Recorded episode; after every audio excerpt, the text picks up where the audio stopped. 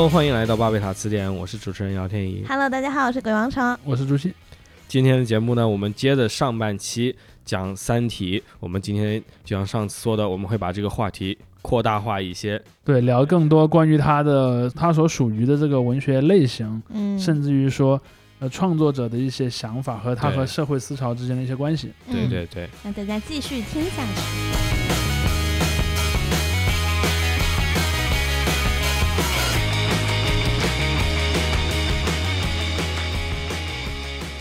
觉得《三体》它就是在这块儿做的，我也不能说挺好吧，至少我因为我看的时候我高三嘛，虽然那已经是我理科知识的巅峰了，但毕竟是个文科生，嗯，所以其实我那个时候就是属于我看不懂，但是你能让我明白是这么回事儿，对，然后我就说那就这样吧，我也不需要知道它是为什么。那在这个基础上，它里面用的那些比喻呀，或者是像它第三部用童话来讲，就很好懂。对，这这就是我之前讲过的那个观点嘛，就是说，一个好的设定要比你现有的知识往前多半步，嗯，不能多什么两步三步，多两步嗯三步人家就接受不了了。对你这让我看的像论文一样，我也不行对啊。但是也不能跟你的读者在一个水平上，嗯，他就没有惊奇的感觉了。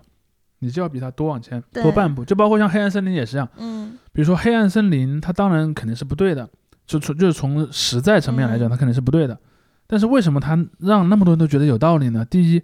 它讲的是是那个煞有介事，对吧？啊，各个国家之间无法感知到彼此啊，有什么太空的这个东西。不，他我觉得他这个地方，其实你要说起文学性的话，这个就是他的文学上的一个相当于一个技技技巧，对，他就是他给你的，一开始不是黑暗森林的定律，他是给了你两个推导的条件，对，它是一个论证。然后你从那个点出发，你自然就得到那个结论。对但其实你你你从来没有去质疑过那对种推导的条件，因为那两个条件，且不说在是呃那个小说的世界里成不成立啊，但现实世界里它从来就没有成立过嘛。嗯比如说，现实的人类与社会中间没有存在过两个完全不能互相交流、完全不能互相理解的文明。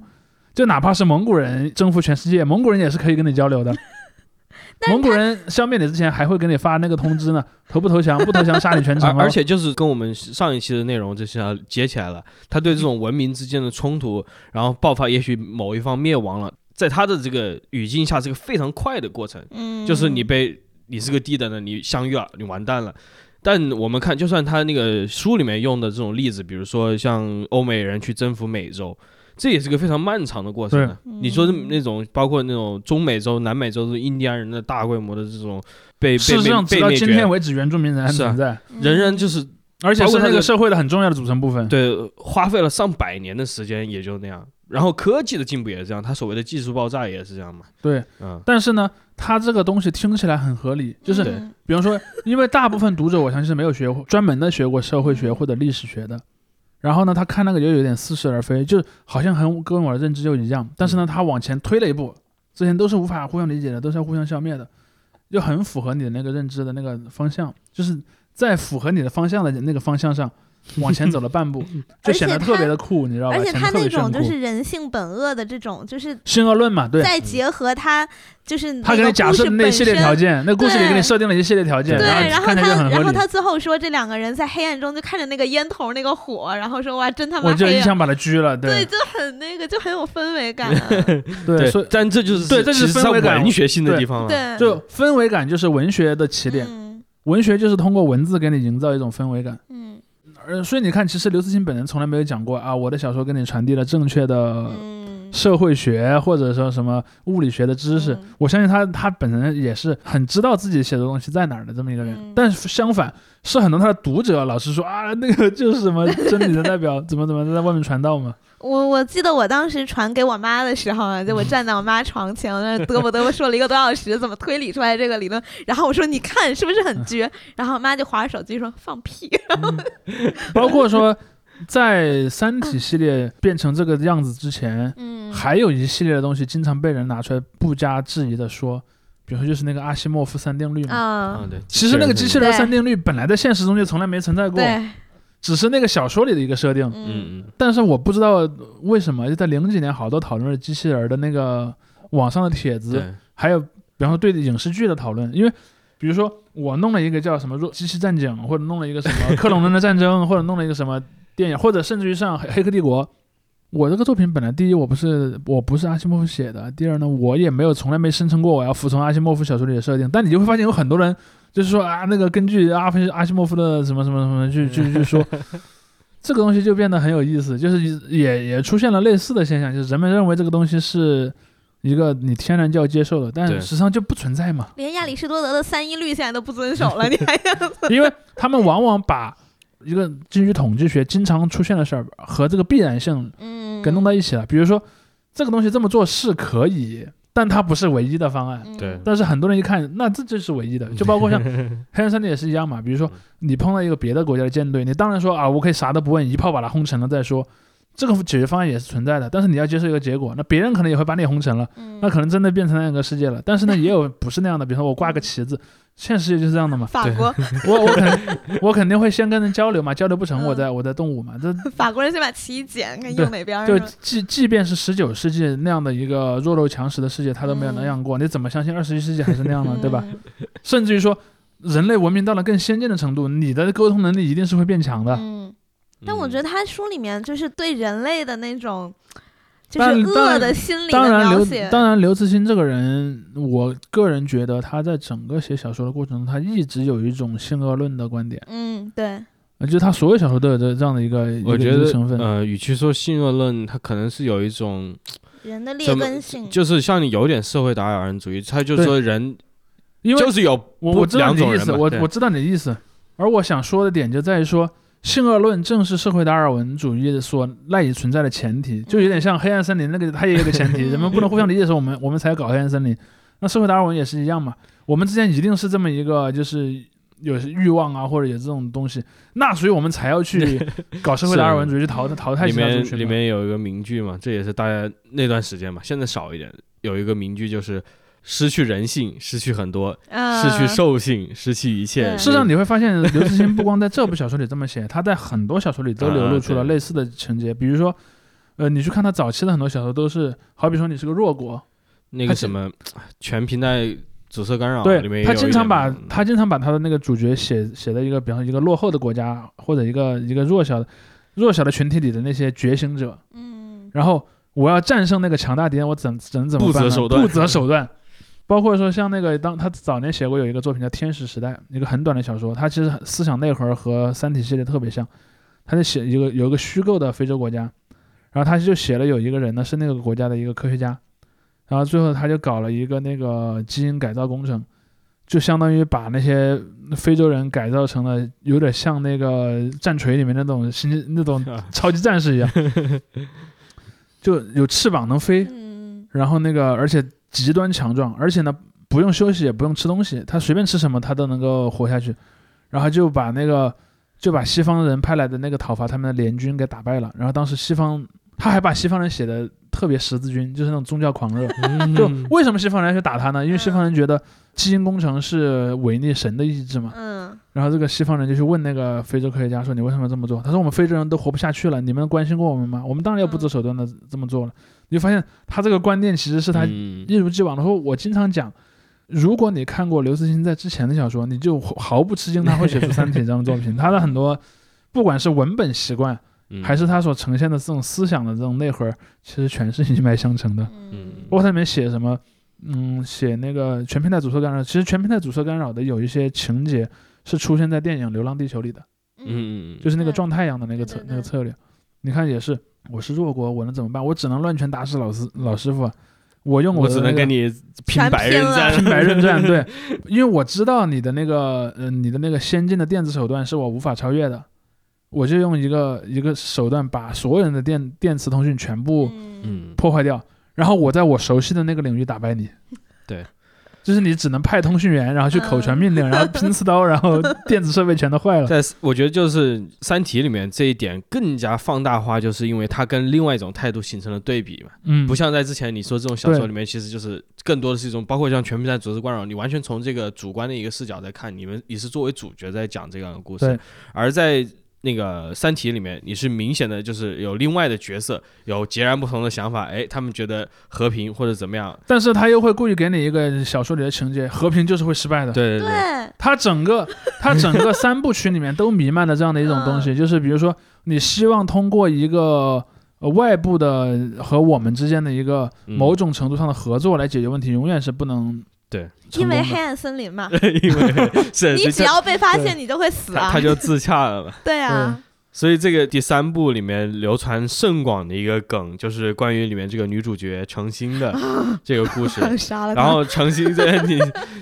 一提程心，基本上那时候就是等于这个圣圣母二字。诚心，的。因为呃程心这个角色在小说里面就是他一当时拒绝了发动威慑行嗯。为，就是拒拒绝广播这个地球和三三体星系的的位置，嗯，然后第二个是他后来就是处死了另外一个角色叫韦德，然后那个角色就是刘慈欣心中这种人上人的那种感觉，嗯就是能够不择手段的去对，完成自己的也不能叫人上人吧，就是说他们眼中应该有的一个这么一个拯救者的形象。对对，那种超人的形象，对。对，用这种尼采的这种说法，超人。对。于是说诚信就被认为说成了这种圣母，但是就是我我觉得一个非常基本的批判啊，对这种观点批批判就是说这是个文学人物，嗯，嗯。他他他的态度并不代表什么什么，但包括他，嗯，嗯。但同样的是，呃，你会发现有很多的《三体》的粉丝或者一些网民，他们就会在把这种讨论用用到那个他们讨论一些现实问题中来，嗯，然后包括说所谓的那种，你你去看整个《三体》系列中的女性角色，基本上都多多少少都有点问题。都有点问题，不管前面的叶文洁，还是后来的嗯什么像那个庄严，嗯。再到后来的，我的个人观点真的就是因为庄严这个角色，呃，黑暗森林没有评奖，为什么？因为因为你不觉得那个不要把错都怪到女性头不上。不不是因为这个它的存在，而是因为这个作者对角色对他的塑造对对他的塑造，啊因为你看罗辑和庄园那那一段。一是很冗长，但是就奇怪的，嗯。花那么大的篇幅就是讲这个逻辑对这个女性的幻想，嗯，结果这个其实这个这个线索根本没有毫毫无用处和对对对。对后面的剧情来说，然后就是就是有种奇怪的这庄严就是个，工具人嘛，就是用来安抚逻辑真的。就是就是很很奇怪嘛，看起来就觉得就是那种吃了一个东西嘴巴里面变味的这种感觉。然后，而且 而且关键还有一点就是说，当然不去不去过多的猜测作者个人的人生经历，但是你就会发现说，他在笔下所写出来的女性角色和现实中存在的女性角色之间有着非常大的嗯，差别，我觉得他写的女的都非常的脸谱化。甚至于我认为金庸笔下的女性角色都比 因为金庸也写过很多很脸谱化的女性，对比如说像金庸笔下有些人物就特别贤妻良母，像阿朱那样的，嗯。也有特别的就是古灵精怪，像阿紫嗯那样的，就是甚至于说像什么，不管是像什么周芷若啊、赵敏啊，，你就发现大部还有像陈灵素，对吧？金庸笔下的女性角色多多少少都有点脸谱化，但是你把金庸笔下的角色女角色的脸谱化程度的那个分数加到一起，还打不过一个庄严，大概就是这么一个程度。然后，嗯，当然，我一直觉得每个作家都有好有坏。我我其实很少去评价谁谁谁是最好的、唯一的那个作家。我经常是这样的，我说每个作家都有自己的特点，他有些地方好，有些地方坏。你你如果喜欢这个作家，你一定是能接受这些东西的。嗯所以我就经常讲说，你讲刘慈欣也好，或者谁也好，他在那个创作过程中，他有这样的一些特点，又怎么了嘛？嗯，对吧？我说他的呃 书的女性角色差，又不是说他其他地方差，对吧？但是有些人就就觉得这啊，那个你不懂，科幻小说就是这样的，科幻小说里面要什么角色啊？白左你嘛，这就是白左。所以你在看啊，在小说内对女性角色这样的塑造，和在小说外，我刚才讲的那种所谓硬和软、男和女这种，对于科幻小说的这种二元对立，事实上在中国的科幻读者和作者圈子里，其实真的是长期存在的。嗯而且这个可能已经进入潜意识了我觉得。思维还是很二极管。我我相信很多，我相信甚至刘慈欣，刘慈欣，你觉你觉得刘慈欣是抱着一个说我要妖魔化女性的这个动机来写吗？那肯定不是嘛。对对但是在他脑子里认知，可能女性觉得他就是那样的，嗯，就像给男的当工具人。对，就就有点像什么，就有点像可能我知道有，也许有一些女的作家，比如说像耽美小说作家写出的男性角色跟真实的男性角色也没什么，也、嗯也没什么共同点。嗯但是可能你如果接受说，那他这种他这个作家个人或者说他那个风格里面就是这样的，那也没关系。他其实你我不知道你们遇到过那种人，就是稍微可能年纪大一点的人会这样，他也是有时候那种非常平常的语气就说，哎，女人就是这样的嘛，或者是男人就是这样的，昨天关晓东还跟我这么 说话来着，就是这个就是 那没办法。这个还不仅是中，国，这在全世界范围内嗯一个非常就是所谓刻板印象嘛，尤其是基于性别的刻板印象。事实上，我一直觉得，呃，当然这可能也是我的一厢情愿啊。我不认为科幻小说有在技术上普及知识的义务，嗯嗯，但我认为它在传统上有一种在观念上倾向于进步主义的色彩，因为科幻小说它有一种倾向，它大部分讲的故事是描述相对那个作者本人来讲的未来世界，嗯而我们人类又有一种良好的单方面的幻想是什么？就我们这个世界是会越来越嗯进步的，对，明天会更好。明天会更好嘛？嗯比如说，可能我这个作我这个小说写的年代，黑人和白人还是不平等的。嗯。嗯。还有种族隔离，比如说黑人不能上白人的公交车，比方假设我是个五十年代的作家啊，嗯。但可能我笔下的那个世界呢，人类的这个太空船上是不分性别、嗯。不分种族都可以成为这个船员，嗯，甚至里面有些还不是人类，比如可能还有几个机器，还有几个机器人的船员，这几个机器这几个机器人或者什么生化改造人的船员，嗯。他们跟我们人类船员也是平等的。对吧？科幻小说在我眼中啊，它往往是有这样一种倾向的，虽然它也不是必然的，嗯它也不是必然的，但它多多少少有这样的倾向。比如说，勒古恩的时代的的呃科幻作品里的女性的处境，肯定是比现实中女性处境要更平等的、更公正的。嗯那么，在我们现在现实中所看到的有一些世界，可能恰好又有一些相相反的 相反的这种倾向，就是嗯我他可能，因为你知道，幻想世界它有一个类似于免责声明，比如说是幻想嘛，你还对，比如说我说我构思这是个历史小说，那你还可以说我搞历史虚无主义。嗯比方说你写那个历史不对，或者说你或者说你写的地名啊，你写的人名都是现实中存在的，人家还会骂你。但如果你写的是一个科幻小说，有些人就会说，比如说假设我可能内心深处我是个法西斯分子，我是个我是个新纳粹，你说要我写一个历史小说，写什么纳粹赢了，可能且不说有，且不说出版不出版得了吧，至少很多网友会骂我。但我要是写一个架空世界，比如说有一个呃遥远的未来，有一个遥远的星系，有一个世界，那个世界它也不叫纳粹，但那个特跟纳粹特别像。你要批评我说我这只只是个幻想小说嘛？所以有时候你会发现说，在一部分作品里，它可能反而有一种和这种进步倾向相反的这样这样的一些一些嗯观点，甚至于说，就这个就有点回到了我们前面提到的那种所谓小狗运动的那种心理逻辑里面。嗯我恰好就是要利用这样一种幻想的空间里面去营造一个可能已经在现在的公众空间中不太对的形象。比如说，我还是可以写一个只有强壮的白人男性能够拯救世界的世界，啊、对吧？他他有这样一个东西，但我觉得那种东西呢，但我不是主张剥夺这些人的自由。比方说，我自己也看战锤的小说，比方战锤小说其实我觉得在很大很大程度上还是有有一点嗯军国主义色彩的。那不是很，那就是 就是对就很军国主义的。但是我认为说，呃我们应该更多的鼓励在这种创作作品当中，你有更多的或者说多元的吧，就是你你要搞这样也行，搞那样也行，有更多的观点可以在里面去，而不是人家一怎么样你就批评他说，哎呀，你这个搞白左，你这个怎么怎么样。就像我们说呃已经提过的那个北京折叠一样。如果说一六年有很多网友还在骂北京折叠的话，那二零一七年的很多网友就觉得它反映的是社会事实，怎么办呢？嗯 就是你要说起来这种所谓的反动小说，美国和法国各自都很多啊，有两个基本上改变了他们的历史进程的这种反动小说。第一本叫做美国的，叫做《特纳日记》，嗯然后那个书是写的什么呢？是一个发生在未来的故事。然后他通过这个主角的一个回忆，他的这个日记写的是什么呢？就是有一天美国爆发了这个黑人跟白人之间的这种终极种族战争，然后然后讲这个所谓的有一个 Day of the Rope，就是那个。呃绳索之日就是啊吊死这种，这这有这种历史包袱嘛？就是以前吊死黑奴就用那种绳子嘛，对对对，他就这种绳索之日，就是讲很多白人就自发起来找到黑人去把他们吊死，这样就这个书就是这样一个故事。最后美国大陆上白人消灭了所有的黑人。还有一本书是法国的一本书，叫做翻译过来名字应该叫《圣徒营》，它讲的是什么故事呢？也是七十年代写的，就是讲印度大陆发生饥荒，结果呢，这些穷人，这些就是这些野蛮人啊，决决定啊，没办法，这个地方活不下去了，于是组成了一个巨大的移民队伍，开始从各个地方欧洲进发，嗯，直到最后统治整个全欧洲。哇，所以你可以想象这两本书各自在美国和欧洲在今天有什么样的影响。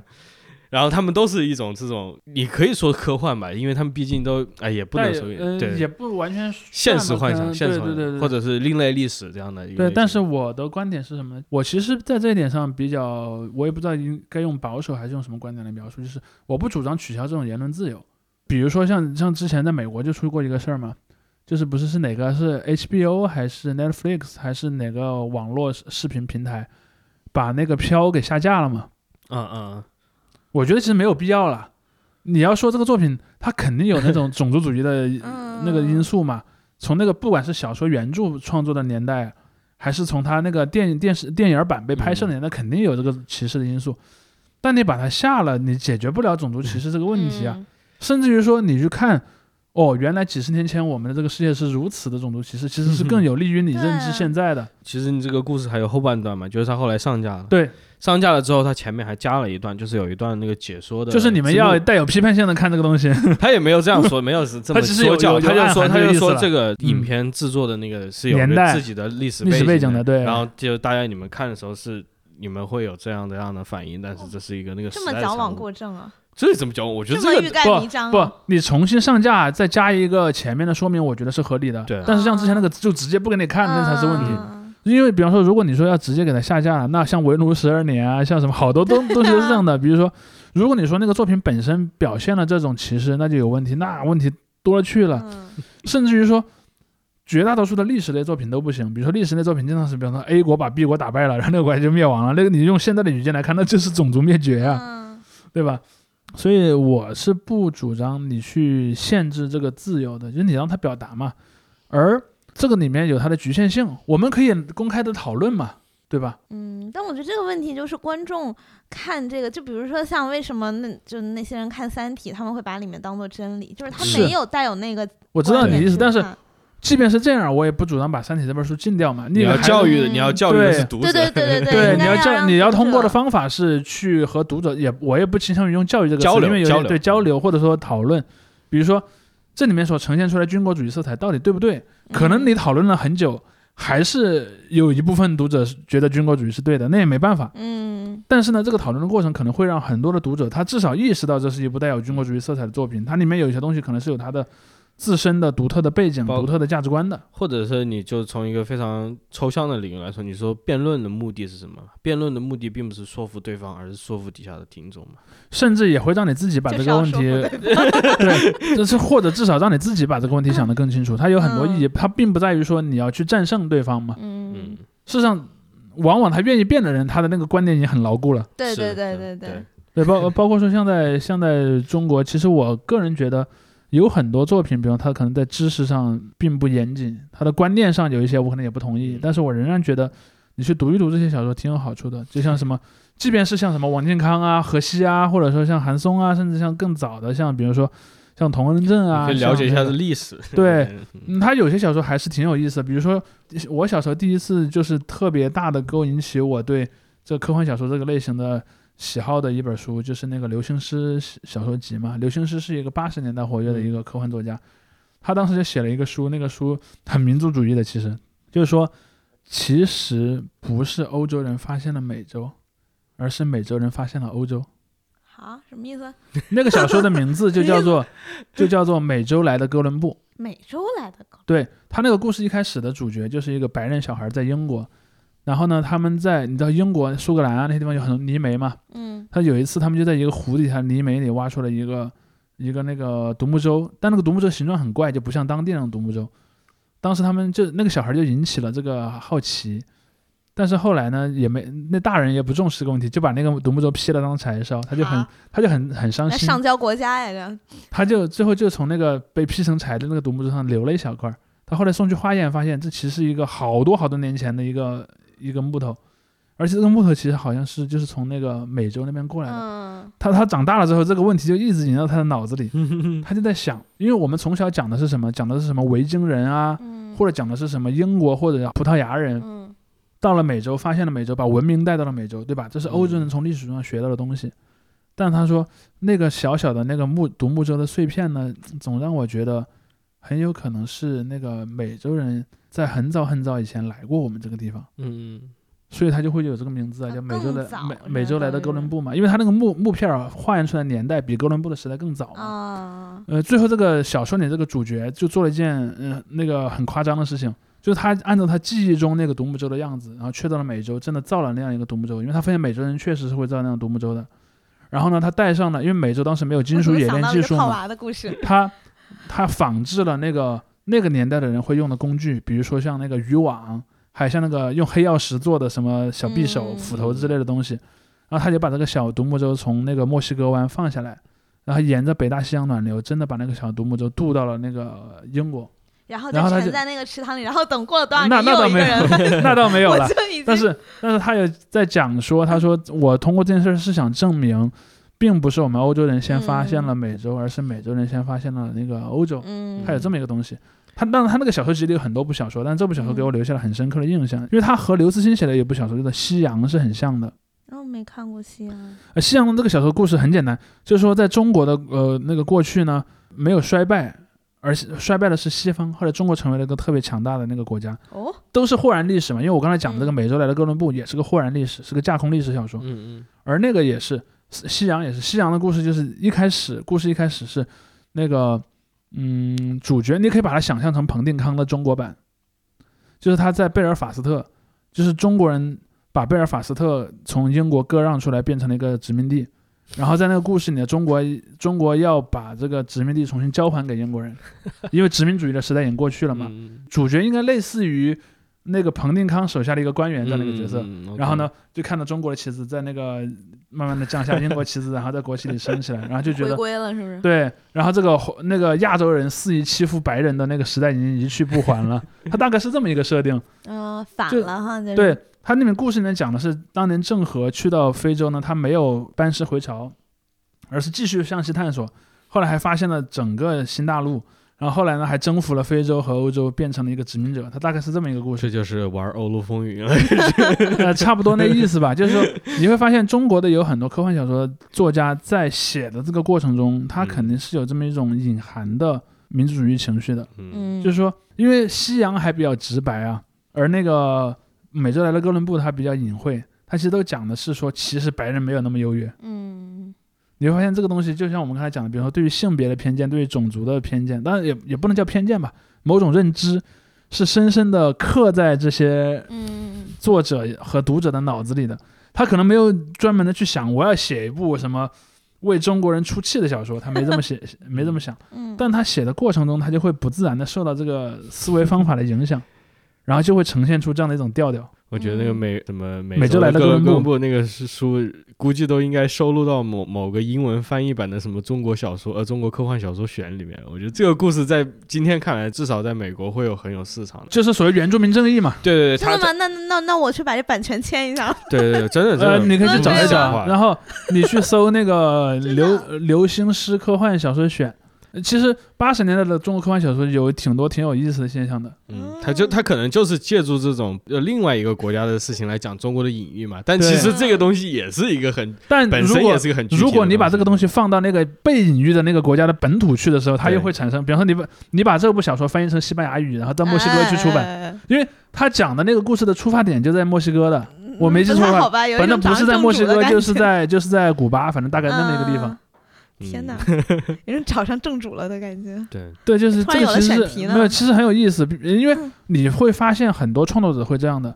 比如说可能有个欧美的作家，他写的其实是一个以嗯中国为背景的，比方说像我们刚才提到过的刘宇坤，对吧？嗯嗯，他哦刘宇昆对他写的那个什么古代的有一个古代背景，那个小说在中国被骂的够呛，你知道吧？哦为什么呢？因为他写的是个架空历史小说的一个背景，啊，但是他就相当于把那个楚汉争霸，就是战国末年到楚汉争霸的故事重新讲了一遍。嗯。但他在里面呢，就是有点偷懒，说实话，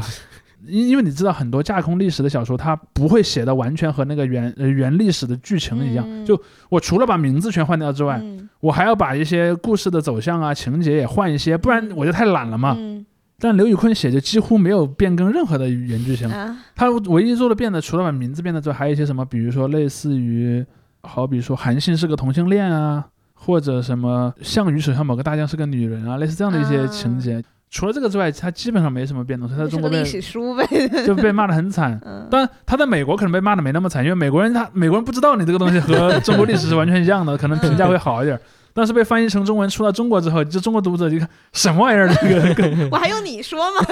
因为还因为有有有有另一个作家，就是那个作家是呃那个作家是跟那个托尔金好像是有师承关系的，哦，叫那个加布里埃尔凯，好像是个加拿大还是哪儿的人，嗯，他就专门写架空历史小说，嗯。把它带上一点奇幻风格，把名字换掉，换到另一个架空世界里去写。嗯嗯。他写了很多小说，比如说他写过有一个我个人很喜欢的小说，叫做《阿拉桑雄狮》。阿拉桑雄狮所讲的那个世界其实就是西班牙，嗯。他讲的就是天主教重新崛起时期的西班牙。他说在那个世界里面呢，有三个群体，第一个群体崇拜太阳，就是那个天主教徒；嗯，第二个群体呢崇拜月亮，就是我们这个世界里的穆斯林；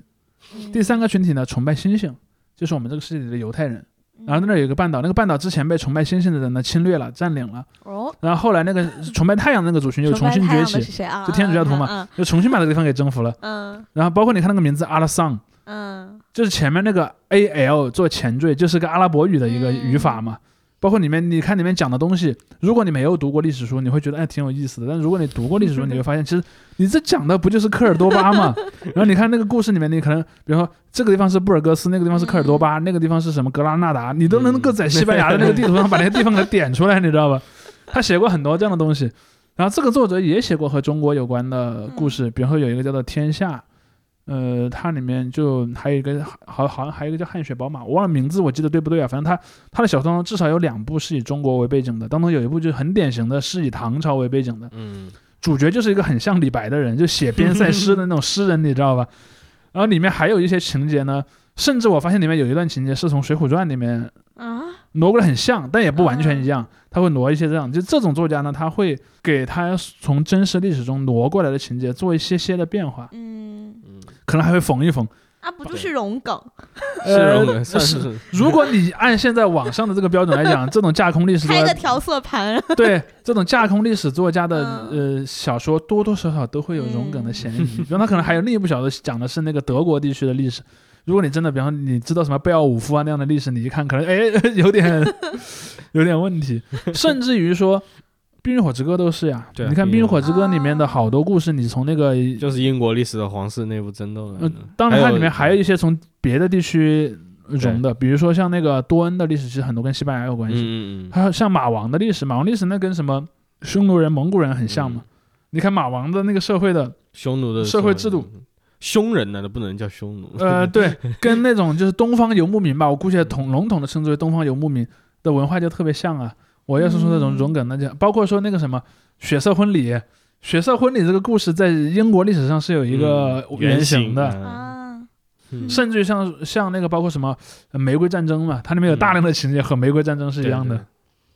所以这这没法弄，你知道吧？这没法弄。融融梗可以融梗，嗯不过如此。我当然，我觉得 我当然我我我不反对你从历史现实中去拿一些素材，因为这个没法避免嘛。嗯，但我觉得你还是要就提升你这个原创性的程度了。就像刘宇像刘宇坤那样不行了，就是你整个就是楚汉相争嘛。你你比如说那个沙丘，我就觉得行。你这沙丘它第一部啊，第一部它讲的其实就是这个第一个哈利法的故事，对，但是他就把里面改了很多东西，加了很多神奇的元素进去。哎，甚至于说，你看他把故事弄在一个全是沙漠的地方，就很像。沙特阿拉伯嗯，对，嗨，还产还产一个对我我我珍惜燃料，对我我我我昨 对，我昨天还在石油是吗？我昨天还在知乎上看到一个帖子，不是就有人在讨论九州嘛？因为九州的那个小说里面也有很多是从那个现现实世界中嗯拿的一些历史梗。有一个有一个就是对中亚史比较有研究的那个朋友就说《海上牧云记》嘛，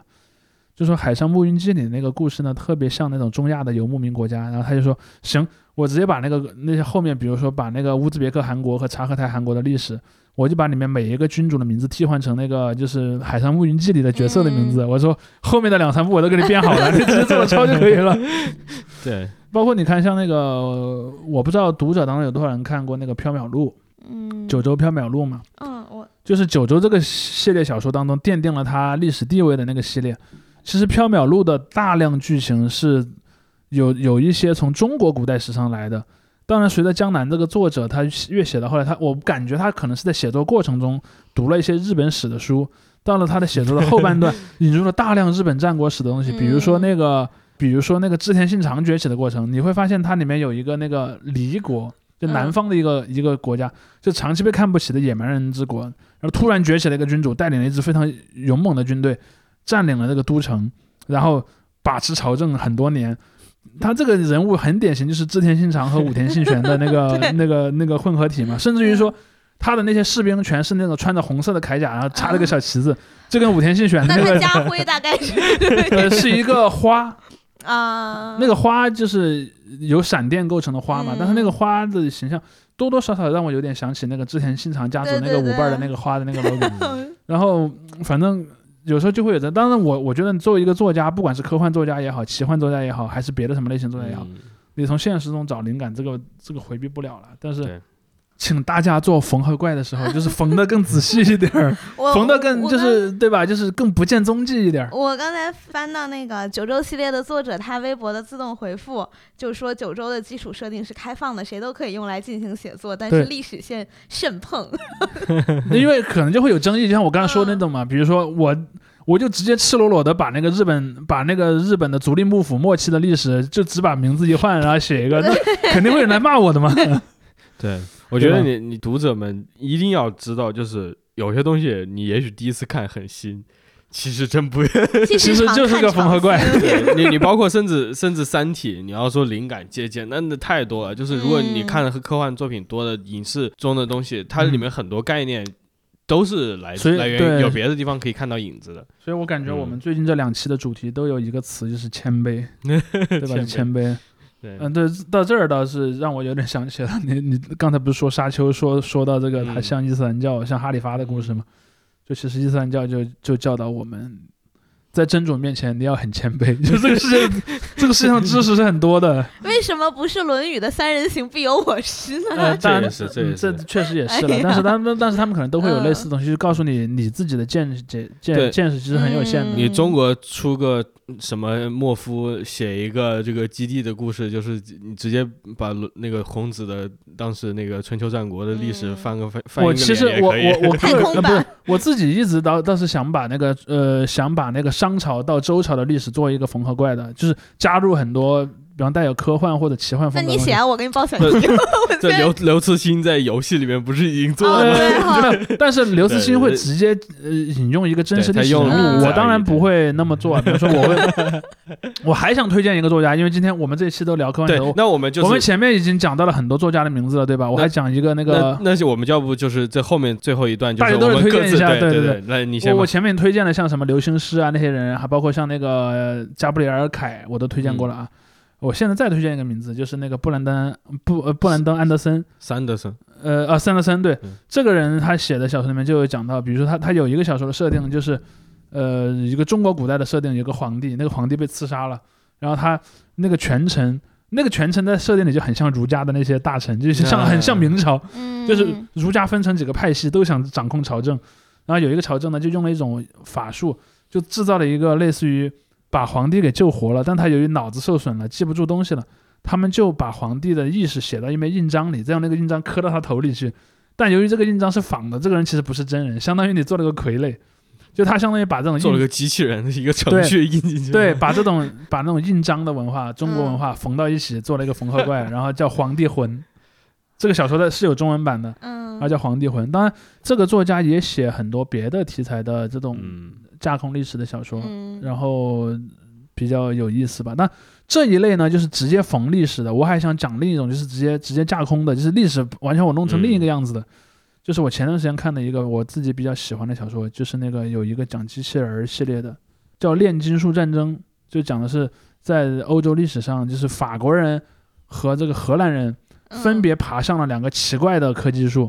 荷兰人发明那种技术，可以造出机器人儿。法国人发明的技术可以造出很多化学药剂，然后这两个国家之间后来发生了一场战争，然后荷兰人统治了全世界。啊。但是后来呢，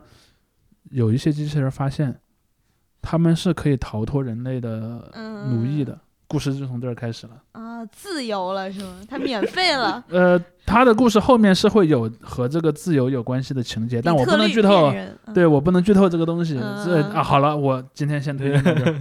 底 特律吗？其实我我真没咋看科幻小说。没事儿，就是包括我们之前提到有些书，它其实并不是一个科幻的故事，它就是有一点这种架空啊，或者是就比如说像，比如说像，其实我当时看《三体》哈，我没有把它当科幻小说看，我真的是有点把它当一个人类学、社会学，你知道这种就是这种小说去看。就我还记得当时，因为我二零一二年看的嘛，当时不是都说要世界末日了嘛，然后我那时候就是那个冬天，大概十一月，就是快十二月，快到那个。日子的时候，我当时在回家的公交车上，然后我在看那个就是人类舰队被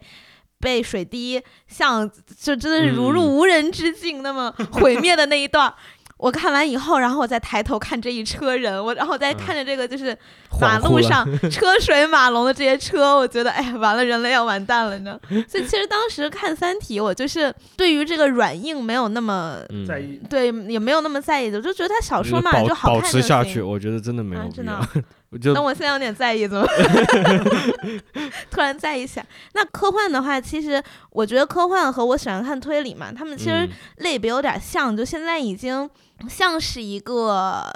呃，怎么说万金油？就是你什么领域都可以用这个。就像其实像历史架空，它肯定不是硬科幻嘛，它不是传统意义上的科幻嘛。像推理也是，就比如说，如如果现在让我推荐一本我看过的和科幻有关的书的话，我可能会推荐《冈岛二人的克莱因湖》，它是特别早的一本科幻推理，是讲 VR 的，我记得是。八几年出版的，然后它的那个 VR 的，就是说你带你让让你躺在一个像棺材可能那么一个东西里头，然后有一种那种材质会包裹着你的身体，然后它一边吸取你的脑电波，比如说你想你想用左手碰右手，然后它会给你左手发送一个伸过去碰右手的感觉，然后给右手 发送一个被左手碰到的感觉，就是这个其实也非常。就是怎么说呢？我觉得应该是做不到的吧，这种真实的技术。不，这个就听起来有一点，有一点有可行性是吗？啊，但是那是八，应该是八几年的，但是去年才出了简中好像是，然后就是。它后面就是你进入到那个里面，你杀人啊什么可能就会很爽。然后，但是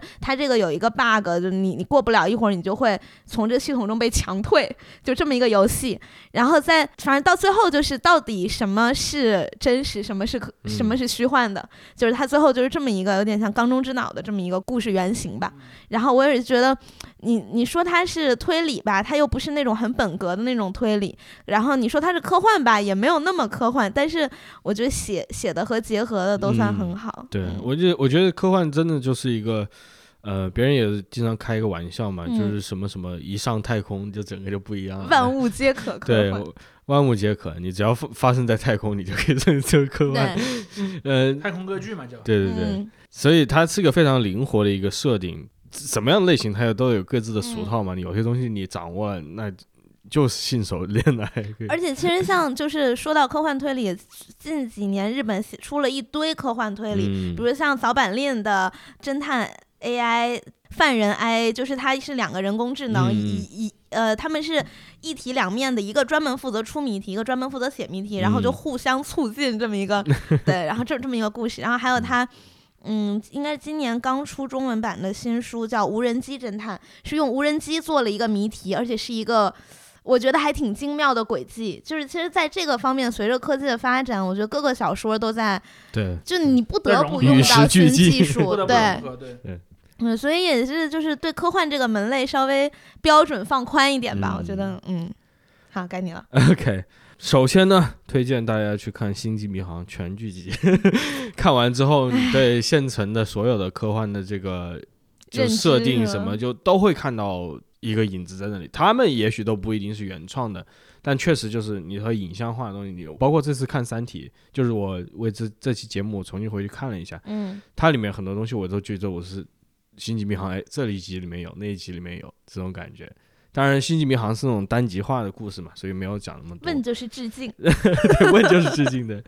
然然后呃，小说的话，我刚才查到了，是个人印象深刻比较。你在我们俩说的时候你在查是吗？对对，我想查一下这个书有没有中文版，一查有中文版，很好。买它叫莱博维茨的战歌，赞歌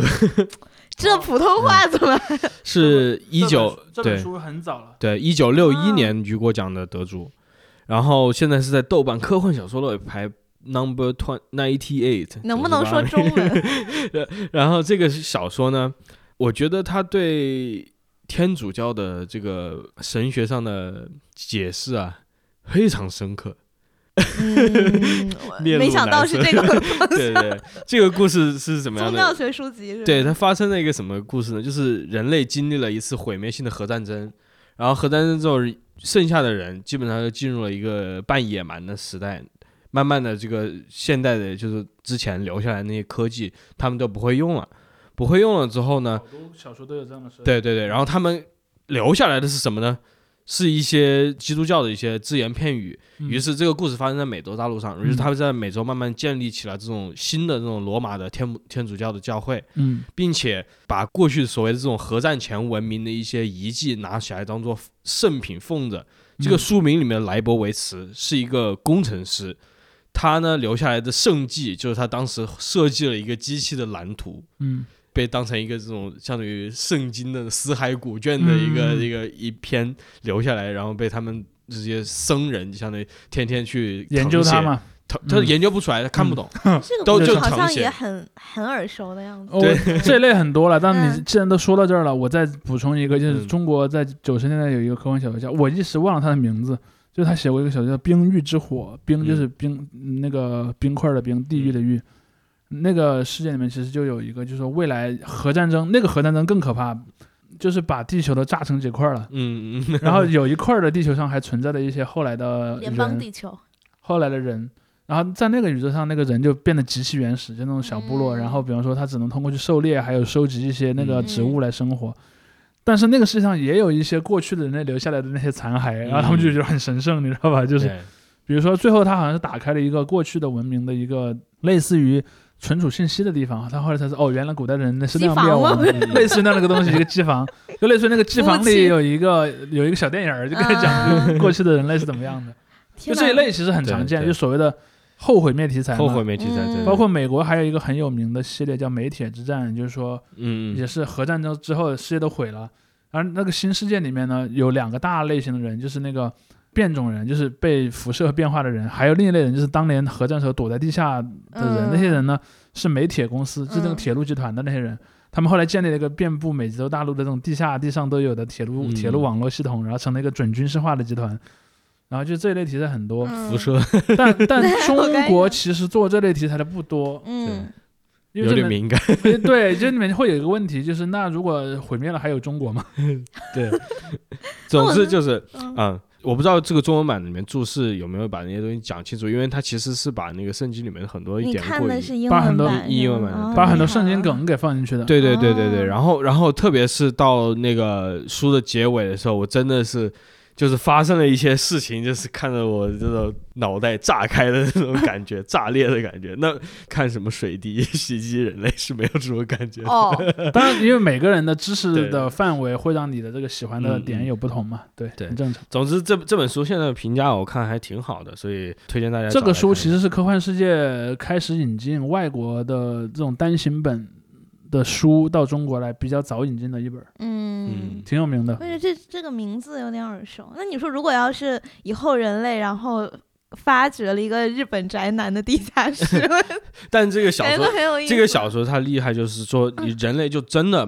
呃核战后的人类怎么样也学不会之前的东西了，为什么呢？就是他看不懂啊，那些东西他都哦看不懂。你比方说你你我给你弄一个电路图，但你并不知道怎么生产这些电路图的东西，嗯甚至你都不知道我这些符号什么意思。嗯，对对对，他就看了那个图，他都不知道是建的一个什么东西。嗯，他说到底是个那种防核武的一个那种地下东西，还是一个发射核武的东西，他们都分不清楚。嗯，因为你なるほど知识是一个体系嘛，对对嗯你连基础都没了，你只知道上面一个具体的东西不行。嗯就像你刚才说的，